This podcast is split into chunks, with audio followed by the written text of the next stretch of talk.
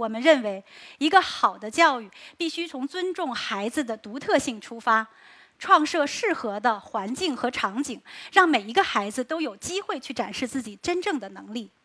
这就是为什么真爱梦想会去建造一所让孩子们觉得安全舒适的梦想中心，而且我们的梦想课程也多达三十七门，就是为了给孩子创造更多的机会。实现在课堂里的因材施教，各美其美。我要说，这才是最难实现，但是更重要的教育公平。那说了半天，我们的梦想课程到底什么样？请大家看一看。理财，理财跟我们的生活又有什么样的关系呢？这个小账本就是我们合理规划自己。的财务的第一步，现在在我们的面前有钱可赚，请问大家是否要赚？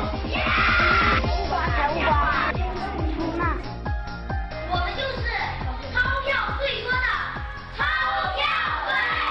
家里边的钱到底是主要是靠什么赚来的？我们在买东西的时候，是不是充分的考虑到它的使用价值了？谁值剪刀？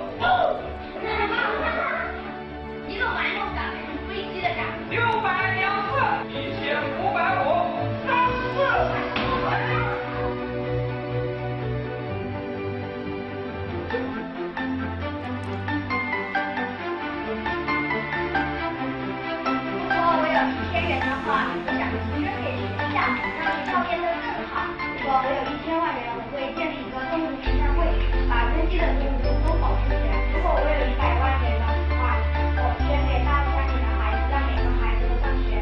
我有一千万元，打老家的路修上水泥路，买一百多辆公交车，而且还请一百多名司机给我开车。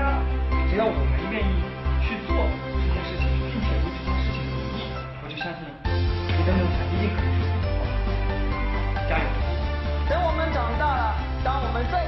拿出这张梦想清单的时候，希望同学们还能够想起我们美好的、充满梦想的童年。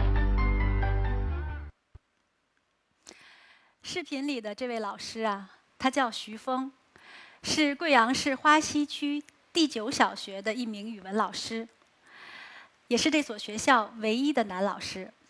二零一一年我认识他的时候，二十多岁的他刚干了三年老师，就不想再做了。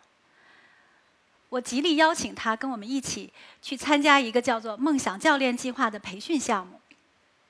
结果，他到了现场，发现梦想课程真的特别有趣，立刻就被吸引了。